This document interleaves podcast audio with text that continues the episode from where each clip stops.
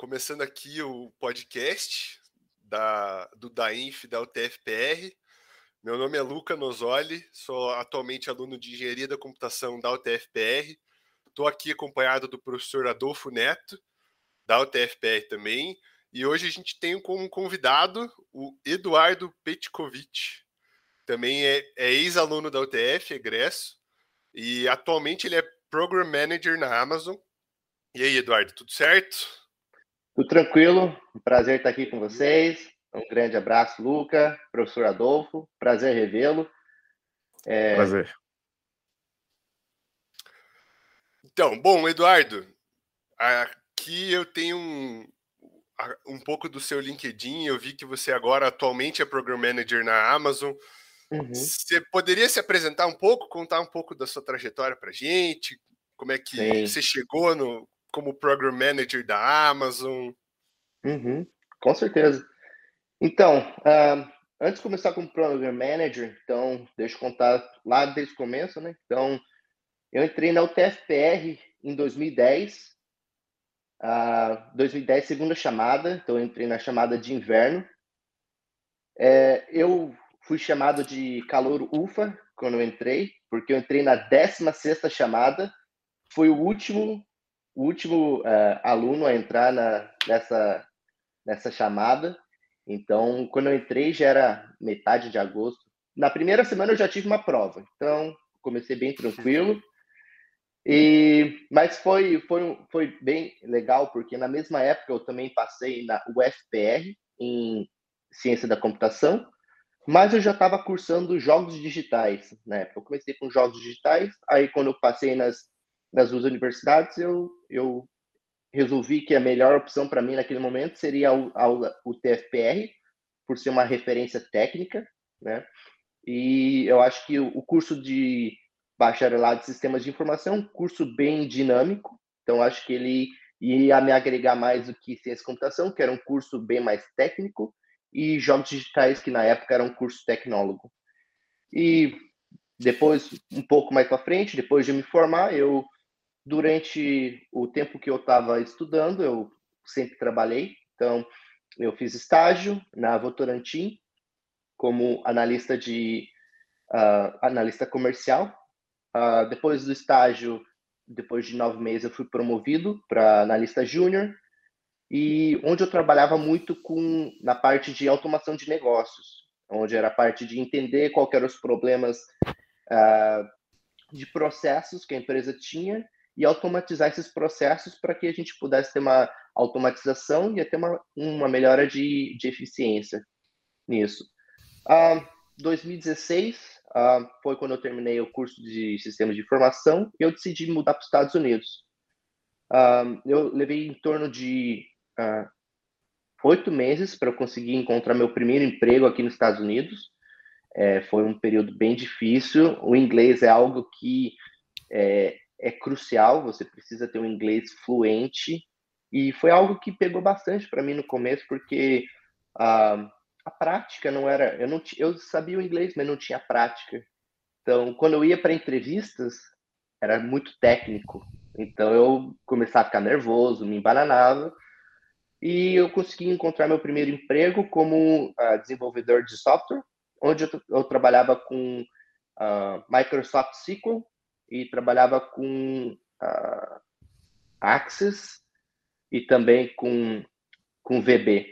Então, minha parte mesmo era, eles tinham alguns sistemas legados, que eram umas versões bem antigas, e eles queriam fazer essa, uh, essa atualização para uma, uma versão mais nova, uh, por causa de novas bibliotecas e novas funcionalidades que ofereciam. Eu, eu acabei ficando pouco tempo nessa empresa, porque era, um, era uma de contrato, então me surgiu uma oportunidade muito boa de trabalhar como é, terceirizado da Google na, na Califórnia. Então foi uma decisão que, que eu, eu tomei que achei que seria o melhor para minha carreira naquele momento. Então a partir de 2017, em julho de 2017, eu me mudei de Nova Jersey, que era na, na costa uh, leste dos Estados Unidos, e eu mudei para Califórnia, aqui na costa oeste. Então, atravessei o país para começar a trabalhar na, como terceirizado da Google. Trabalhei na Google durante dois anos. Trabalhava na área de, do Google Search, então era basicamente no produto principal deles. Minha, eu trabalhava como gerente de projetos, onde eu gerenciava projetos de localização para a área, é, para o domínio de, de saúde. Então, sempre quando você vai procurar algo uh, no Google relacionado a doenças, sintomas, o Google providencia, uh, providencia, informações na página deles, onde eles são, uh, onde eles usam o banco de dados de, de locais que são que têm essa qualificação para isso. Então, hospitais, instituições de saúde, e eles sempre usam é, redundância nessa, nessa validação dos dados para apresentar isso. Então, eu trabalhei gerenciando projetos em diversos países, uh, Brasil, Estados Unidos, Índia, uh, e acho que um dos meus projetos onde tive maior impacto foi onde nós lançamos esse projeto no Japão. Então, a gente foi a gente foi bem feliz em ter um grupo bem legal e validar todas as informações e ter certeza que essas informações são de qualidade e que os, os, os os clientes deles vão, vão confiar nesse resultado. Mas depois desses dois anos, eu, eu tive uma oportunidade para vir para a Amazon. Então, eu comecei na Amazon como analista de dados, é, por todo o meu histórico de que eu tive basicamente na Votorantim de análise de processos, é, automação de processos e banco de dados. Então, com isso, uh, eu consegui entrar na Amazon com análise de dados na área da Alexa, uh, eles chamam de Alexa Personal Mobility, que é basicamente Alexa com é, focada para experiências uh, que eles chamam on the go, que é basicamente experiências quando você está em movimento, ou seja, Alexa dentro do carro, Alexa no celular, Alexa em dispositivos móveis, então, basicamente, foi desenvolver toda a estrutura para apoiar o lançamento da Alexa no Brasil. Então, é, essa área que eu trabalhava, ela foi uma das áreas que foi adicionadas no escopo do lançamento global ali da, da Alexa Brasil. Então, junto com outras áreas que, que nem Alexa Música, a Alexa Tempo. Então, esse foi um, uma das áreas que foi incorporada no lançamento.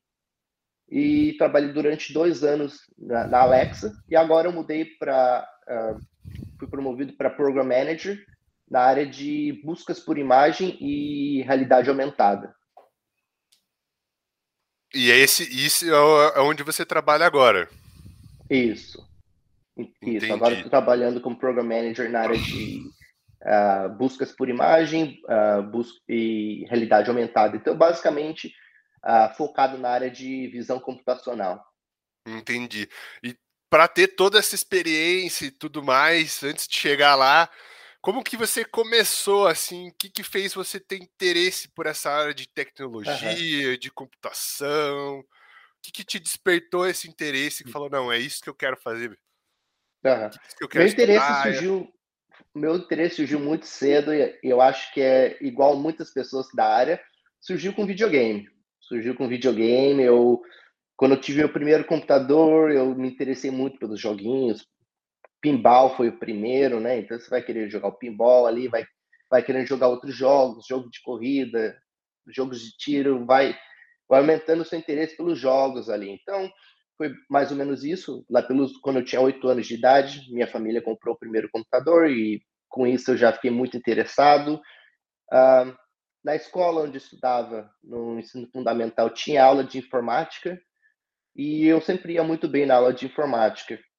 E tive como um grande mentor esse professor dessa aula de informática que sempre foi me motivando a fazer as coisas que eu eu era muito curioso, queria saber como fazer as coisas.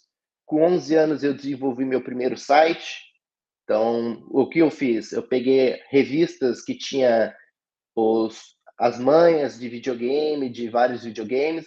Aí eu pegava todas essas revistas e colava nesse, nesse site que eu fiz. Então, jogos de Dreamcast, Super Nintendo, PlayStation 1. Então, basicamente eu pegava as manhas desses site, desses videogames e colocava nesse site que eu fiz. Uh, com 15 anos eu comecei a trabalhar uh, a, cham a chamada desse meu professor. Ele tinha uma loja de informática também, eu estava querendo começar a trabalhar.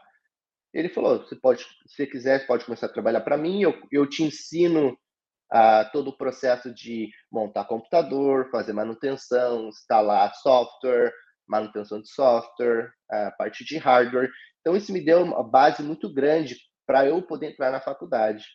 Então, para entrar na faculdade, eu já tinha experiência com software, com hardware, uh, parte de detecção de problemas, fazer uh, debugging de problemas. Então, isso me deu uma bagagem bem grande para quando eu entrei na faculdade. Eu trabalhei durante quatro anos, até os 19 anos. Então, quando eu entrei na faculdade, eu também ainda estava trabalhando nessa empresa. Então, muitas das coisas, quando eu comecei na faculdade, eu já tive uma bagagem um pouco quando eu entrei. Então, você comentou que você também tinha, é, tinha, teve a opção de entrar no curso de ciência da computação, né? E você optou Isso. pelo curso da UTF-PR. É, e como que foi a sua formação na UTF-PR? Assim, é, como foi o curso? Como foram as uhum. experiências uhum. fora da, dos horários de aula? Como foram as uhum. experiências uhum. extracurriculares? É, grupos de pesquisa, uhum. projetos, etc. Você chegou a participar? Como que isso contribuiu para você como profissional uhum. da área de tecnologia? Assim, como que a UTF-PR contribuiu com, com a sua formação profissional? A UTFPR teve um grande papel na minha, no meu desenvolvimento profissional. Ela me deu uma grande bagagem para que eu pudesse aprender quais eram qual área eu também gostaria de seguir na área de computação, porque é uma área, a área de computação é muito grande. Então, por exemplo, você pode trabalhar com banco de dados, você pode trabalhar com desenvolvimento, você pode trabalhar na parte de hardware, Você pode trabalhar em diversas áreas, desenvolvimento de projetos de, de software. Então, uma grande diversidade e a faculdade foi fundamental para isso, para que me dê, onde me deu toda a bagagem necessária para que eu pudesse aprender um pouco sobre cada tópico e a partir disso eu desenvolver meus próprios conhecimentos e, e eu poder focar na área onde eu tive maior interesse e onde eu achei que minhas qualificações seriam mais adequadas para essa área. Ah, e a questão de uh, envolvimento acadêmico, eu, eu sempre trabalhei e estudei ao mesmo tempo. E na época que eu, que eu, que eu estudava também, eu, eu dava aula de arte marcial, então eu não tive tanto envolvimento acadêmico, assim, com, com na área de pesquisa, na área de...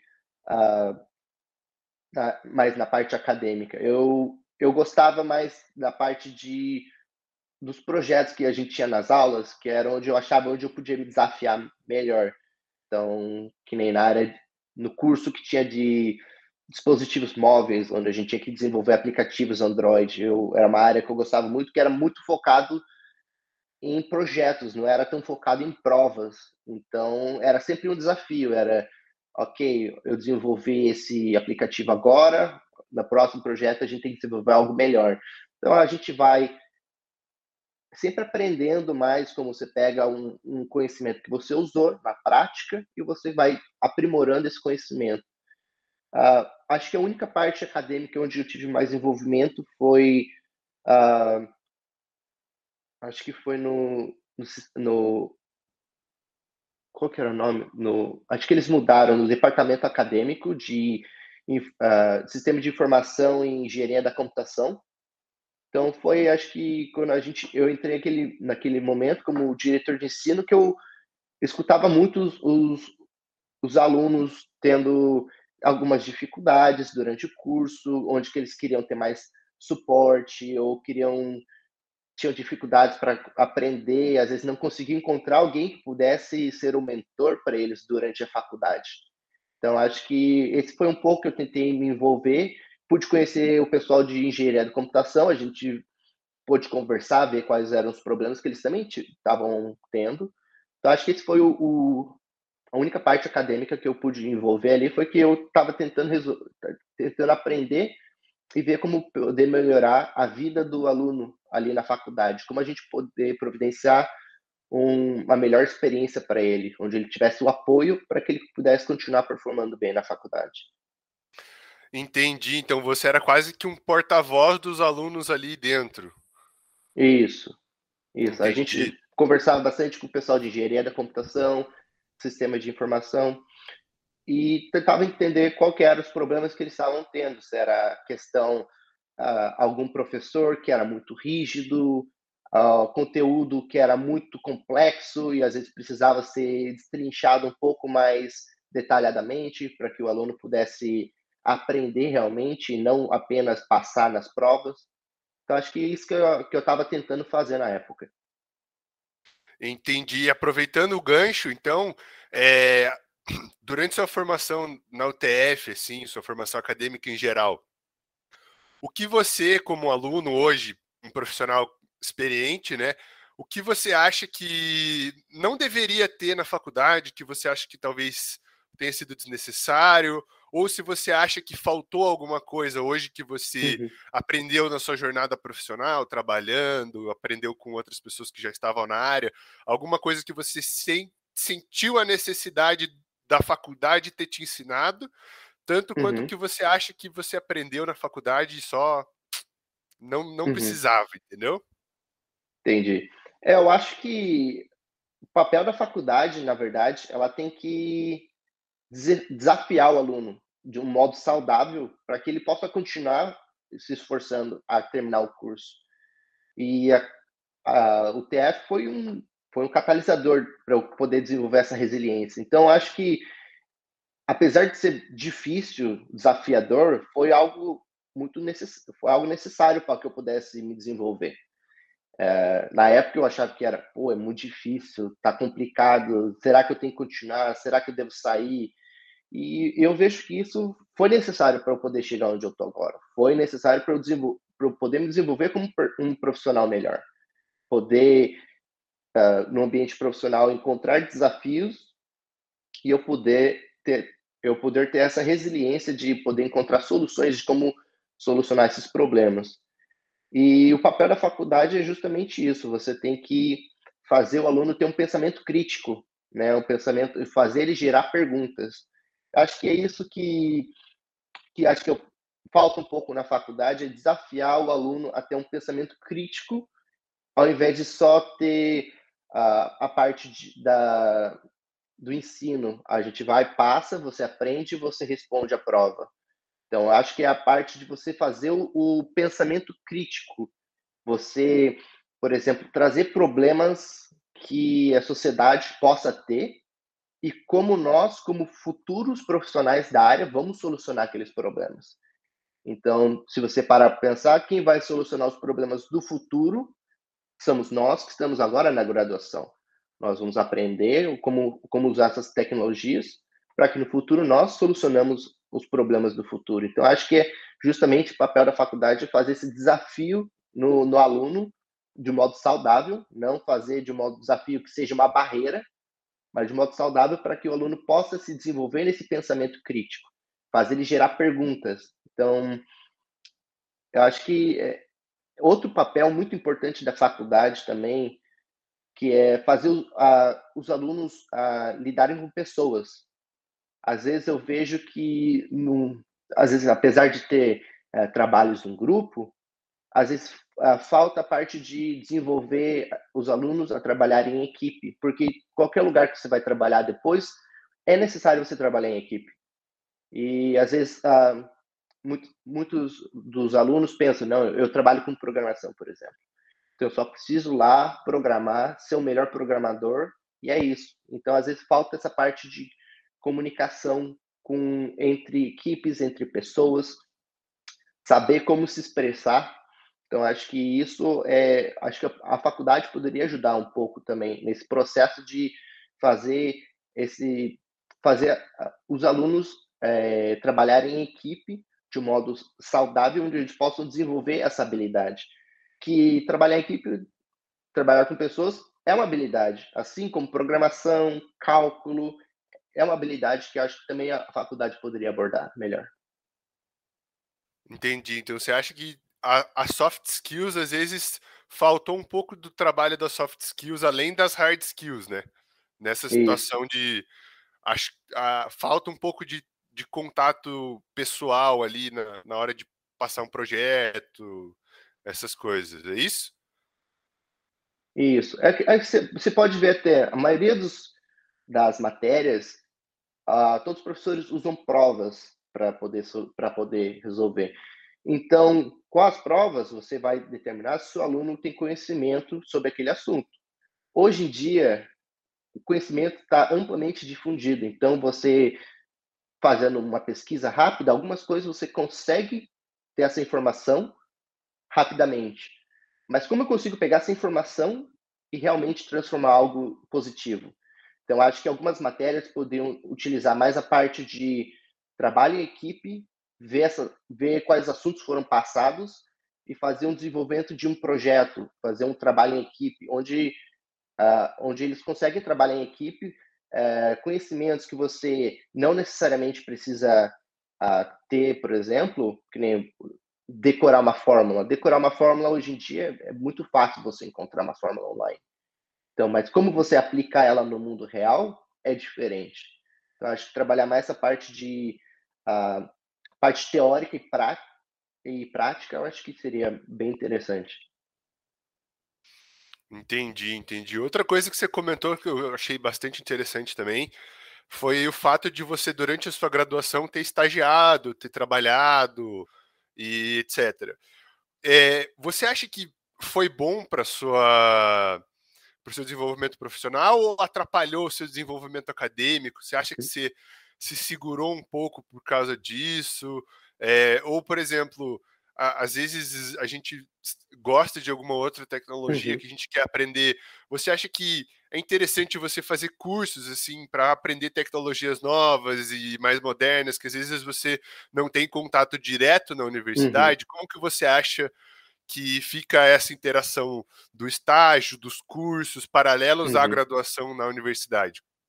Eu acho muito importante você estagiar durante o processo de graduação. Por exemplo, aqui na Amazon, eh, nessa semana nós começamos a receber os, os estagiários de, de verão. Então, é onde eles vão ter o contato com a tecnologia, vão começar a conversar com outras pessoas e realmente eles vão ser colocados em projetos onde eles vão poder desenvolver as skills que eles já têm agora, parte do, do desenvolvimento acadêmico deles, e também vão, vão ter esse processo de ver se é realmente essa área que eles querem trabalhar. Então, se eu acho que se nós deixarmos de estagiar ou trabalhar durante a graduação, às vezes nós podemos nos frustrar depois por termos já graduado. Eu quis me focar nessa área e eu vi que eu não gosto dessa área.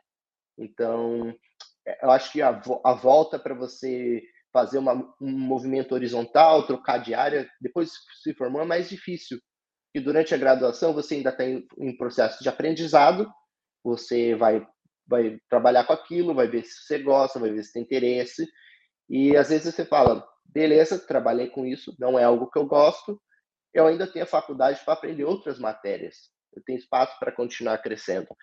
Então, acho que o estágio é fundamental na área quando você trabalha. Você precisa pôr em prática todo esse conhecimento, porque por exemplo, eu demorei seis anos para me graduar. Um pouco também por causa eu estava trabalhando durante o mesmo tempo e a faculdade ela requer período integral. E eu cheguei um momento que eu fui efetivado, então tinha faculdade em período integral e, tra e trabalho em período integral. Então, esse foi, acho o único problema que aí sim eu tive um problema em, balance, em balancear a carga horária de, de faculdade e trabalho, mas eu vejo também que eu tive professores muito bons que entenderam isso também, que eles foram mais flexíveis. Uh, teve até um fato muito, muito engraçado na época que tinha uma aula do professor Alexandre Grêmio, que, que era bem no começo da tarde. Falei, professor, estou trabalhando, não consigo ir. Daí, daí ele falou, tá, mas você precisa estar aqui. Eu falei, professor, e se eu fizer um Skype contigo e eu ficar vendo a aula por Skype? Isso em 2012, 2013. Então, daí ele falou, mas vai assistir aula? Eu falei, professor, só de eu não precisar sair do meu trabalho, que era quase 40 minutos até a faculdade, e voltar, eu assisto online e eu vou tirando as dúvidas contigo é, por e-mail. O que, que você acha? Falou, vamos fazer isso então. Então, tinha um amigo meu que abriu o laptop, colocava em cima do, do desktop lá do Dainf, e eu ficava fazendo uma, uma das vídeos por vídeo chamada, porque era foi um dos jeitos que eu, eu pude de poder continuar trabalhando e estudando ao mesmo tempo. Então, eu tive professores muito bons que entenderam isso, esse processo também. Então, e é, qual foi a outra pergunta que você tinha feito? É, você acha que, por exemplo, cursos para outras tecnologias de interesse pessoal, às vezes você tem interesse, eu vou dizer por experiência uhum. própria, eu tenho muito interesse na parte de automação residencial, é uma coisa que uhum. eu me interesso e que não necessariamente é trabalhada diretamente na universidade, uhum. mas que a gente entra na internet, entra no YouTube, no qualquer lugar a gente encontra vários cursos, às vezes você consegue comprar um curso online para fazer, às vezes você encontra gratuito mesmo. Uhum. Você acha que, que é legal, que você deve se dedicar, ou você faz isso no tempo livre? Como Você acha que essas, esses interesses contribuem tanto para o profissional quanto né, agregam uhum. no conhecimento de tecnologia em geral? Sempre. Todo conhecimento é sempre bem-vindo. É, eu acho que ainda mais por você ter essa curiosidade, você vai ter um interesse em aprender, você vai ter esse interesse em desenvolver. Uh, você não pode depender da faculdade para te ensinar tudo, ou depender da faculdade para te ensinar o que você quer. Então, às vezes, você faz um, um curso ali na faculdade, por exemplo. Eu fiz um, eu fiz o um curso de desenvolvimento de dispositivos móveis. Eles me ensinaram a programar em Android, mas se eu quero desenvolver em iOS, Acho que a faculdade não oferece esse curso na, na grade acadêmica. Então, eu preciso procurar esse curso à parte. A mesma coisa na parte de sistemas inteligentes. Eles ensinam bastante a parte teórica de, de frameworks e, e métodos de inteligência artificial. Mas se eu quero me desenvolver em machine learning, em deep learning, em alguma área bem específica, talvez eu precise procurar esse curso fora, porque talvez ele seja um curso de especialização, ele seja um curso mais específico para o meu interesse. Então, você acho que isso, esses cursos, não curso, mas como qualquer tipo de aprendizado, ele tem que ser contínuo. Eu, por exemplo, hoje, eu continuo aprendendo sempre. Eu acho que o aprendizado tem que ser contínuo. Então, o que eu faço hoje? Eu continuo fazendo cursos, eu continuo lendo livros, uh, indo em congressos nas áreas que me interessam. Então, eu vou em congressos de inteligência artificial. Uh, eu leio artigos acadêmicos do, das publicações mais recentes nas áreas onde eu trabalho, que na área de computação, é, com, é, visão computacional. Então, eu leio artigos mais, mais recentes e debato com pessoas da área para ver, ok, esse, esse artigo é muito interessante, mas como que a gente transforma isso em vida real? Tem algum caso, uh, algum problema de algum cliente nosso que a gente possa solucionar usando essa tecnologia?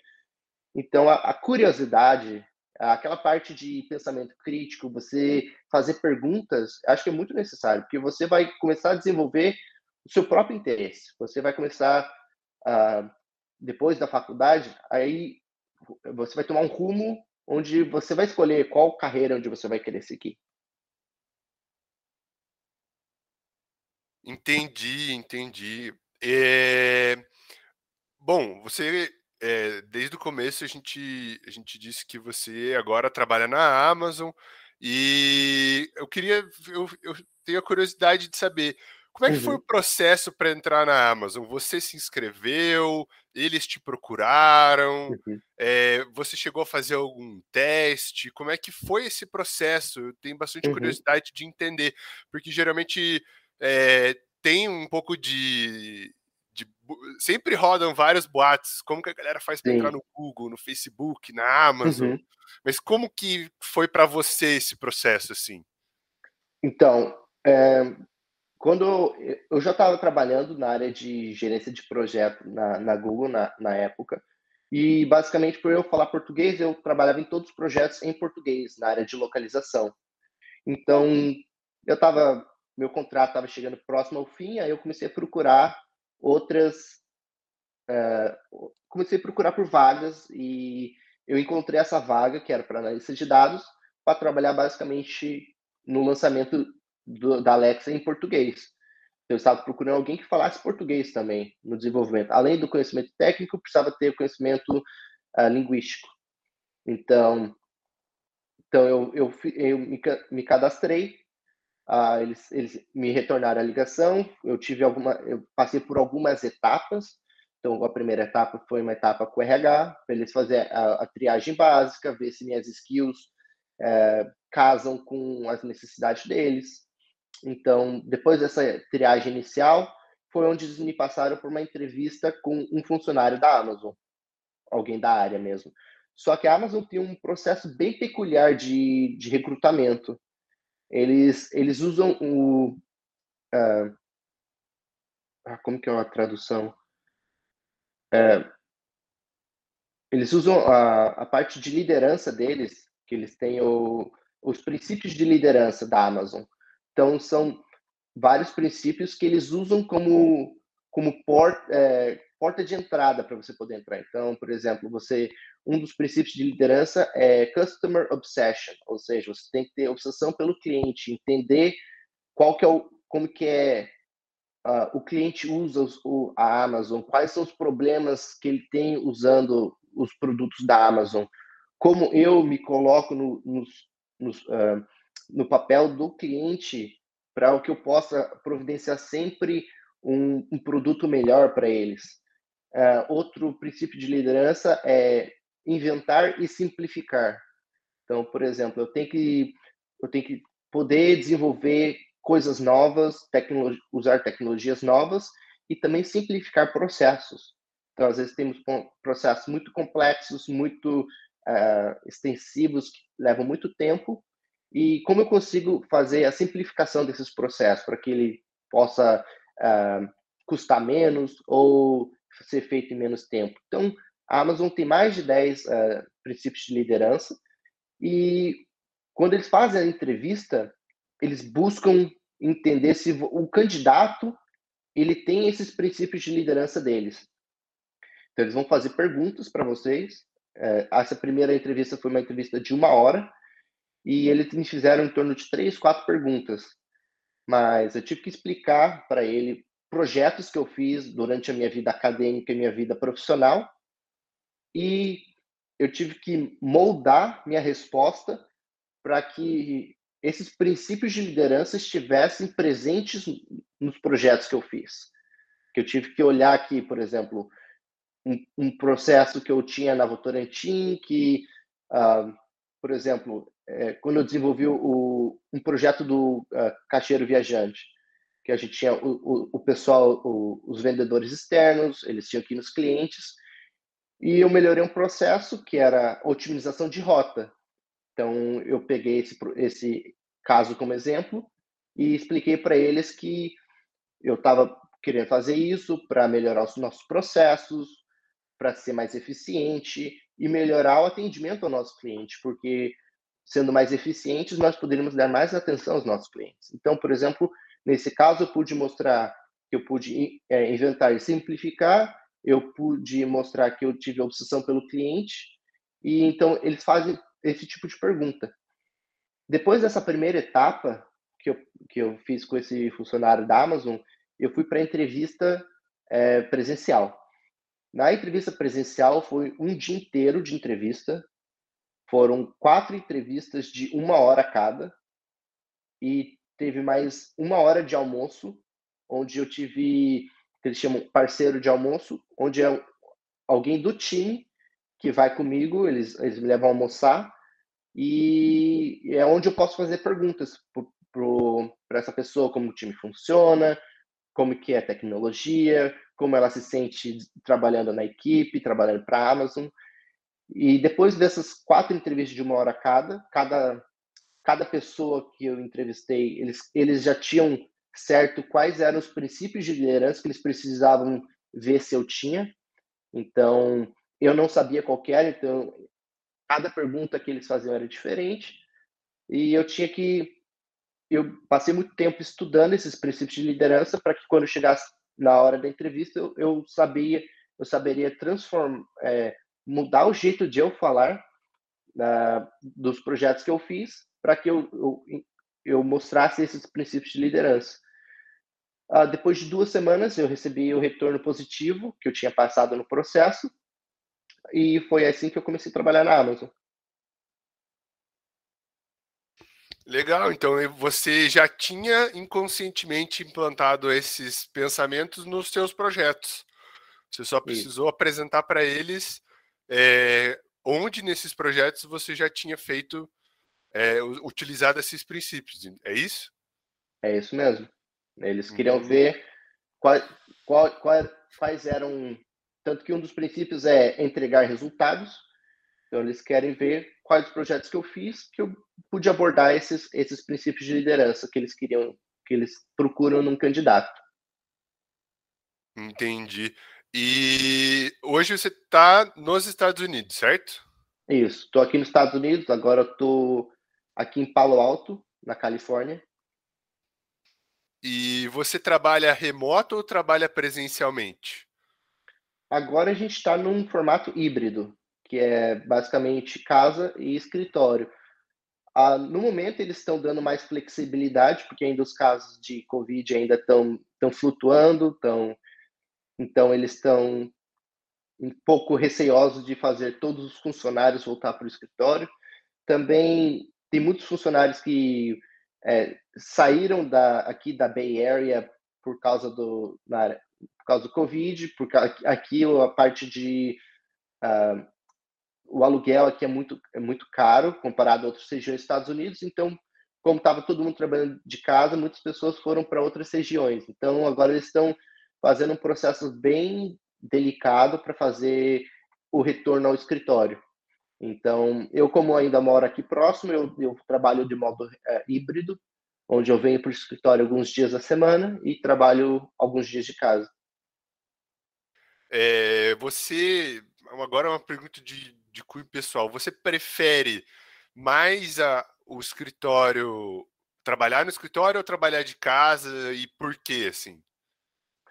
Um, eu acho que depende um pouco. Eu acho que eu, eu gosto do modelo híbrido, porque trabalhar de casa você tem mais foco, você consegue, se você tem alguma atividade onde você precisa focar para você fazer aquela atividade e fazer a entrega, então, trabalhar de casa, eu acho que ele, é ele te dá um pouco mais essa liberdade de você poder focar realmente no que você, nas suas entregas.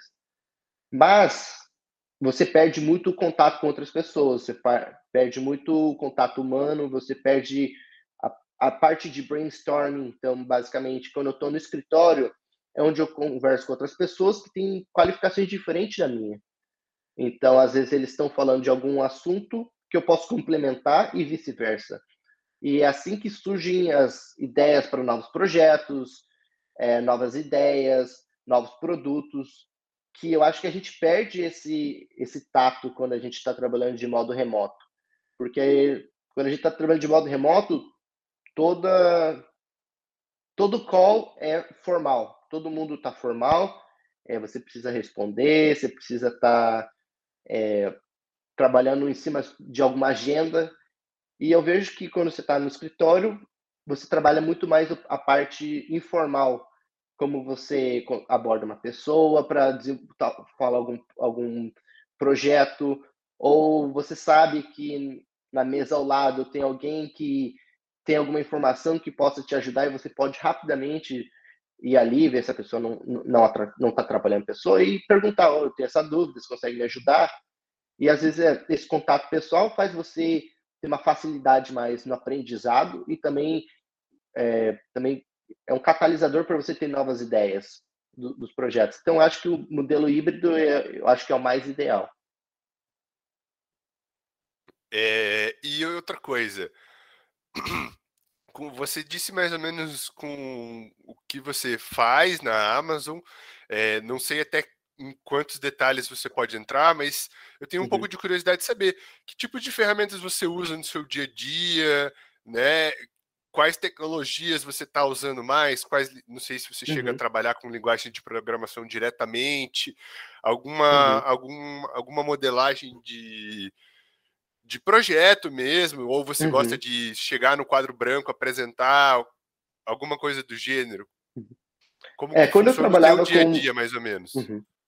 Quando eu trabalhava com, como analista de dados, eu trabalhava mais na parte técnica. Então, trabalhava bastante com na parte de banco de dados. Então, aqui na Amazon, basicamente, a gente usa AWS para parte de tecnologias. Então, a gente usa o banco de dados que é uh, na área de cloud deles. Então, a gente usava a Tina, que usa, acho que Postgres, se eu não estou enganado, ou tem, mas é alguma, alguma outra versão de SQL, mas basicamente SQL, é, SQL, né?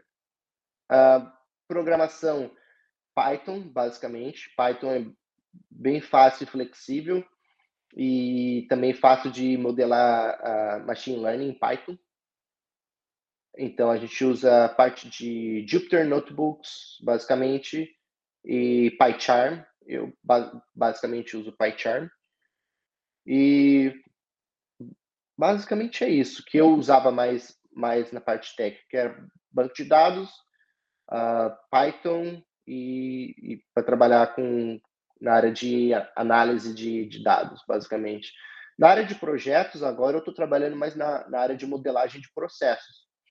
Eu trabalho bastante com a parte de BPN, uh, BPM, que é a parte de Business Process Modeling, que é basicamente é modelar os processos de negócios das áreas, e bastante workflow também, né? Você desenha os, os diagramas e quadro branco é sempre essencial, né? Você você tem alguma ideia, você quer apresentar para algum engenheiro, para algum outro gerente de projeto, é necessário ter os skills de você poder fazer um diagrama de para poder é, mostrar o seu mapa mental de como você está pensando em desenvolver alguma funcionalidade, alguma, algum produto novo. Certo. E um pouco mais ainda de, nessa questão, é, como que funciona? Eu não sei se dá para dizer modelo de negócios, mas vocês trabalham sobre é, em cima de demandas, em cima de projetos. É, uhum. é, você recebe um projeto, você tem que entregar esse projeto em tal data. Como que funciona uhum. essa questão? Eu, eu pelo menos do o que eu estou acostumado, eu trabalho em cima de demandas, então demandas, uhum. você recebe a demanda técnica, Sim. faz a parte de desenvolvimento, e daí você apresenta o seu projeto. Uhum. Né? Como que funciona aí na Amazon? Vocês uhum. trabalham projetos, demandas, em times? Como que funciona essa uhum. parte? Aqui na Amazon eles trabalham muito na parte que eles chamam de operational planning, que é a parte de planejamento operacional. Então tem tem, uh, tem duas etapas nesse, nessa parte de. Desculpa. É, tem duas, é, duas etapas nessa parte de uh, planejamento operacional, onde nós planejamos a demanda para os próximos meses. E tudo que nós planejamos é baseado no cliente. Então, tudo que nós desenvolvemos é em torno do cliente. Como nós podemos melhorar a vida do cliente, providenciar um, uma experiência melhor para os nossos clientes. Então, nós trabalhamos muito com a parte de pesquisa para poder entender quais são os problemas que os nossos clientes estão tendo, através de feedback, reviews. Então, é, a gente sempre parte desse princípio, em como a gente vai melhorar a, a vida dos nossos clientes.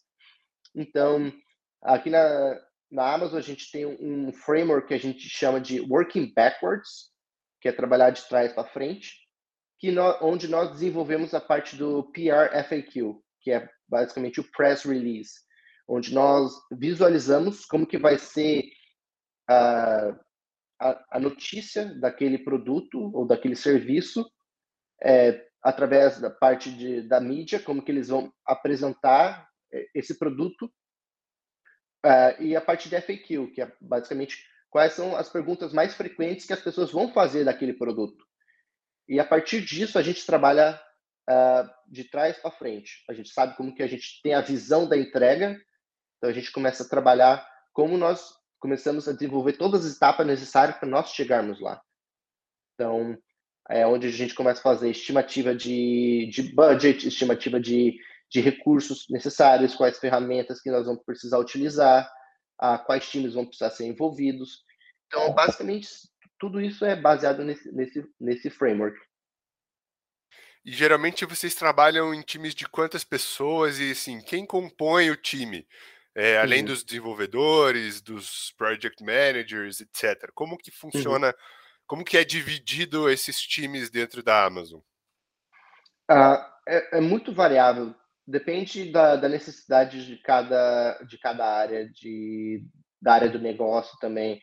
Então, tem muita variação. Por exemplo, eu trabalho na área de uh, na área de retail, na área do, do, consumidor. Então, basicamente, a gente trabalha com gerente de produto, gerente de projeto, designers, programadores. Então, tem uma certa variedade de, de qualificações envolvidas nisso. Mas, por exemplo, uh, em outros projetos, por exemplo, talvez em desenvolvimento de hardware, talvez eles sejam uh, engenheiros de hardware, uh, a parte mais de é, não sei, sabe? É, depende da, da necessidade de cada negócio. Entendi. Outra curiosidade que eu tenho agora, fugindo um pouco da, da questão do dia a dia, é, você comentou que você entrou na Amazon para trabalhar com o lançamento da Alexa e agora você está em outra, outras tecnologias. Como que a Amazon trata esse processo de você entrando na empresa e como você pode crescer dentro ali? Uhum. Você uhum é, eles, eles analisam o interesse, você que corre atrás, que pede projeto, pede para entrar em outras áreas e mudar de uhum. interesse. Eles são, eles são abertos, por exemplo, ah, hoje você viu que eles vão começar um projeto novo, você quer, tem interesse em participar? Como é que funciona essa parte lá na Amazon? Sim, tem, eles são bem, eles apoiam bastante nessa, nessa área. Eles têm o interesse de cultivar os, os talentos internos. Então, além de, de você ter essa parte de, dos projetos que você trabalha, você tem a oportunidade de fazer transferências internas, que foi o meu caso. Eu vi que nesse projeto era uma, uma área que eu me interesso bastante, que é a parte de uh, visão computacional, a parte de machine learning. Então, basicamente, por exemplo, eu já tive experiência com machine learning na área de texto, uh, machine learning na área de voz, então, eu pensei que para mim agora o próximo passo seria o machine learning na área de, de imagens e vídeos. Então, foi basicamente o meu interesse que, que causou essa mudança. E na parte de desenvolvimento dentro, do, dentro dos times, é basicamente parte de você.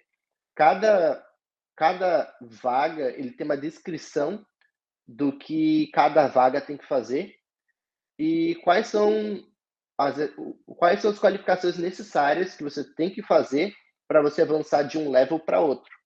Então isso já está bem, bem estipulado o que, quais são as qualificações que eles procuram que você tem que fazer na sua posição para você poder é, pular de um nível. E você alcançando isso, você tem que estar tá sempre alinhado com o seu gerente também, com os projetos que você vai entregar, você tem que deixar isso explícito também. Eu gosto de trabalhar nessa área, eu gosto de trabalhar com essa tecnologia, aqui é onde eu posso me agregar maior valor. Eu quero projetos para que eu possa compor é, essa lista de atividades, para que eu possa crescer de um level para outro. Então, você tem que estar sempre dialogando com o seu gerente para você poder alcançar os seus objetivos profissionais. Não, acho que você não pode deixar na mão de outras pessoas decidir o seu futuro. Então, você tem que estar proativamente procurando como você pode agregar e o que você quer fazer também. Entendi. Agora eu vou voltar, eu acabei pensando numa, numa outra coisa aqui. É, você disse pra gente que você começou trabalhando na Votorantim, aqui no Brasil, tendo várias uhum. experiências uhum. profissionais. Como foi a mudança de trabalhar numa empresa brasileira, ou pelo menos instanciada no Brasil, para uma empresa internacional, trabalhar fora? Como que foi essa mudança? O que, que muda, basicamente, de você trabalhar aqui no Brasil com tecnologia e trabalhar aí fora? A cobrança é diferente? Você uhum. lida com as pessoas de maneira diferente? Aqui a gente tem aquele jeitinho brasileiro, todo mundo se abraça, todo mundo Sim. sai para tomar uma cerveja na sexta-feira. Como que funciona isso aí? É parecido? Tem, tem alguma coisa que você sentiu falta daqui do Brasil? Alguma coisa uhum. que você viu aí diferente que você acha que falta aqui? É, eu vejo que é, basicamente é a cultura. A cultura é diferente do Brasil. Então, é a cultura do brasileiro ter, ser mais caloroso, você ter essa, mais, essa proximidade entre os funcionários. Aqui é um país onde a diversidade é muito grande. Então, temos pessoas, por exemplo, do Brasil, uh, da China, da Índia, uh, da Europa, vários países da Europa, Oriente Médio, vários outros países da América do Sul, da América Central. Então, é uma diversidade de culturas é, e cada um tem sua cultura diferente. Então, por exemplo, eu, eu tenho minha cultura brasileira, eu gosto de fazer as coisas mais do jeito brasileiro, mas tem uma outra pessoa que não tem essa cultura. Então, aqui você aprende muito com isso, com a diversidade da cultura. Então, às vezes, nem sempre vai casar o meu estilo de trabalho com uma outra pessoa. Então, eu tenho que aprender como que eu posso usar o melhor das minhas habilidades para que também eu não eu não faça algo que não que não seja agradável para uma outra pessoa de uma cultura diferente. Então, aqui a gente aprende muito essa parte de, de como lidar com pessoas diferentes de você. Eu acho que no Brasil uh, tem essa facilidade, porque a cultura basicamente é, é, é bem mais semelhante do que aqui. Mesmo pessoas de outras partes do Brasil, por exemplo, uma pessoa do Sul e uma pessoa do Nordeste, apesar delas serem é, fisicamente bem distantes, a cultura é bem semelhante. E aqui a cultura é bem diferente. Então, eu acho que é, essa é, a, é o maior choque que eu tive quando eu cheguei aqui. Foi o choque cultural. Além de ter que aprender uma nova cultura, eu tive que aprender a lidar com outras culturas. E, além disso, chegando aqui, nem todo mundo fala inglês igual a gente pensa que vai, que vai falar. Por exemplo, você fala, putz, eu vou sair daqui, eu tenho que saber falar inglês perfeito. Muitas pessoas têm o mesmo problema que você quando você vem para cá. Então, você vai encontrar pessoas que também passaram pelo mesmo processo de aprendizado do inglês, que às vezes não não tem a confiança, ou às vezes não, não conseguiu desenvolver o inglês do, do jeito que elas gostariam. Ou teve pessoas que chegaram aqui e depois aprenderam inglês. Então, tem essa diferença também, você também se colocar no papel da pessoa e tentar uh, conseguir lidar com isso. Então, essas são as grandes diferenças, acho que eu, que eu enfrentei aqui. É, bom, é, eu acho que com relação às perguntas que eu tinha, as curiosidades que eu tinha, assim, técnicas sobre a questão de como que funciona o trabalho, como que funciona, como foi o seu desenvolvimento técnico, assim, eu, uhum. eu acredito que eu não tenho mais nada a acrescentar para o senhor. O senhor teria mais alguma curiosidade para perguntar? Não, não, acho que já já está tá, tá bem explicado, já podemos ir para as perguntas finais ali. Bom, então agora, assim, é, eu gostaria de saber se teve algum, alguma coisa que te acompanhou, que você gosta de fazer no seu tempo livre, algum livro que você goste de ler, que tenha te ajudado uhum. tanto tecnicamente quanto algum livro que você goste, de que você queira recomendar, algum filme, uhum. uma série, alguma coisa não necessariamente da área, se você quiser recomendar uhum. para quem estiver ouvindo a gente depois, alguma dica Sim. que você queira dar sobre a carreira de tecnologia, sobre o que a gente conversou aqui, alguma coisa que você uhum. queira acrescentar. Fica à vontade. Sim. Eu acho que tem, tem alguns livros que eu acho que são bem interessantes, até para os ouvintes, até eles, se eles quiserem, eles quiserem ver sobre, sobre esses livros. Um deles é o Quem Mexeu no Meu Queixo, do, do Spencer Johnson. É um livro bem clássico uh, da literatura. Você, como você fazer esse desafio mental, você sempre ter o pensamento crítico, Uh, como fazer amigos e influenciar pessoas do Dale Carnegie, esse é um clássico. E outro que eu acho que é bem legal, é uma coisa nova, que eu acho que seria bem interessante. Pessoal que justamente gosta de tecnologia, quer inovar, não sabe como inovar, mas quer, quer colocar no papel, é um livro que se chama Disciplined Entrepreneurship do Bill Owlet. Ele foi meu professor no, de empreendedorismo no MIT Então, é, é um livro muito interessante que ele dá o passo a passo de como você colocar uma ideia sua e no papel e conseguir desenvolver essa ideia até chegar numa startup.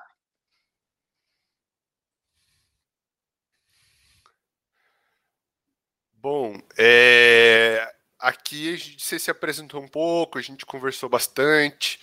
É, você tem a, a, algum link que as pessoas possam saber mais sobre você, sobre sua questão profissional, uhum. ou se você queira disponibilizar alguma rede social? É, eles podem me seguir no LinkedIn, é só procurar pelo meu nome, que eles vão conseguir ver uh, meu histórico. Uh, minha rede social, eu sou eu sou DJ e sou, e sou snowboarder, então é completamente fora de, do que eu do, da minha parte profissional, então na minha rede na minha rede pessoal eu tento mostrar mais essa meu outro lado que além, além de trabalhar com tecnologia, eu, eu sou DJ, então eu mostro um pouco dos meus shows aqui em São Francisco. E também a parte de snowboard, que é um hobby que eu tenho, que quando eu vou, vou fazer snowboard, eu posto alguns vídeos que eu faço também. Bom, acho que chegamos ao fim do episódio, então. Muito obrigado por ter conversado com a gente, é, ter disponibilizado aí conversando do outro lado do continente, praticamente lá em cima, a gente aqui embaixo, né? É, bom, se você quiser agradecer alguém que que foi importante para você durante sua jornada, Sim. quiser mandar um abraço para alguém que talvez vá assistir aqui o uhum. podcast que a gente gravou. Sim. É, queria agradecer vocês pelo tempo de vocês. Também foi muito legal poder disponibilizar um pouco da minha experiência pessoal, profissional, acadêmica, ajudar o pessoal que está de sistema de formação. Pessoal, continue na luta, vai dar certo. No futuro vocês vão ver que vai que, que valeu a pena, tá? Então, continue. Tá difícil agora? Tá. Depois vai ficar pior. Então, continuem que, que a jornada vale a pena. Você encontre algo que vocês gostem de trabalhar na área, de, na área da computação. Ah, não fique só na eu tenho que ser um programador. Tem muitas áreas que vocês podem seguir. Ah, encontre uma que vocês gostem e foquem nisso, algo que te dê motivação para continuar trabalhando nessa área. E gostaria de mandar um abraço para o professor Alexandre Graian. Um grande abraço, professor. Estou esperando aqui para a gente tomar aquela cerveja, a gente fazer aquela cerveja aqui de novo. O professor Alexandre teve aqui, aqui na Bay Area alguns anos atrás, fazendo um, um trabalho de pós-doutorado. E eu pude encontrar ele algumas vezes aqui. A gente fez cerveja lá na casa dele. Então, mandar um grande abraço para o professor Alexandre. Eu quero só aproveitar aqui, antes da, da, gente finalizar, agradecer novamente você, Eduardo, dizer que assim, um, um, dos nossos objetivos aqui é que é justamente isso que você acabou falando, é que mostrar para os nossos alunos, tanto de engenharia de computação quanto de sistema de informação, em primeiro lugar, que tem várias possibilidades, né? Não é só, não, somente um, uma forma de você ser bem sucedido na carreira. Tem gente que vai fazer mestrado, doutorado, mas tem gente que vai trabalhar na Google, na Amazon, tem gente que vai trabalhar numa empresa brasileira e ser CEO, CTO, etc. Uhum. Então, a gente tem várias possibilidades, o que a gente quer. A gente sabe que o mercado hoje em dia está tá muito atrativo, às vezes tem gente que, que, já começa a fazer sucesso na empresa, não quer nem mais terminar o curso. Claro que o nosso ponto de vista como professor, como departamento, é que vocês fiquem, pelo menos concluam o curso, porque Sim, com certeza. Vocês vão conseguir muitas possibilidades, mesmo que atrase um pouquinho lá aquela promoção lá na empresa, mas vai, vai dar certo, como deu para você, mesmo você tendo, entrando na dec, tendo entrado na 14 quarta chamada. Né? Décima sexta chamada. Décima sexta, mas ainda assim deu, deu tudo certo. Está deu, dando deu tudo, tudo certo. certo. Sim. Então, muito obrigado. É, é, eu que agradeço, professor. Um prazer revê-lo. O professor me ajudou muito na, na parte de lógica de programação, então foi basicamente a base para eu poder aprender como que funciona a parte de lógica, desenvolvimento de programação e que hoje basicamente eu aplico em quase tudo que eu vou fazer aqui na aqui no trabalho. Como que eu tenho que pensar em modo sistêmico para começar a desenvolver os programas. Então, um grande abraço professor também, me ajudou muito no primeiro semestre calouro chegando atrasado, cheio de prova para fazer e pegar uma parte bem complicada de lógica. Então, muito obrigado por pela dedicação que o professor colocou ali em poder passar o melhor de seus conhecimentos para os seus alunos e eu acho que o resultado é isso. Hoje em dia você poder ver vários egressos que cada um toma na sua carreira, mas que todos eles tiveram que passar pelo mesmo começo, tiveram que passar lá pelo curso de lógica de programação e para hoje em dia poder estarem fazendo outras coisas. Valeu. Então é isso, né, Lucas? Então vamos finalizar o episódio. Obrigado, Edward. Muito obrigado. Foi um prazer conversar contigo. Muito obrigado mesmo. Obrigado a vocês. Mundo... pode falar. Não, só ia dizer para todo mundo que está nos escutando até o próximo episódio, né? Até a próxima entrevista com o egresso ou egressa do Dainf. Ah, eu esqueci de avisar que a gente faz também entrevista com egressas, né? Lá no Emílias Podcast. De vez em quando a gente faz uma mais recente, no dia que a gente está gravando, foi a Caia Ab, que é, é egressa de engenharia de computação, como o Luca está fazendo engenharia de computação, mas a gente já entrevistou várias egressas de sistemas de informação também, então quem tiver interessado nesses perfis é só escutar Acompanhe. também lá o Emílias Podcast. Acompanhe, tá bem legal. Então, um abraço a todos e até a próxima. Um abraço, até mais. Tchau, tchau. Tchau, tchau. Tchau, tchau.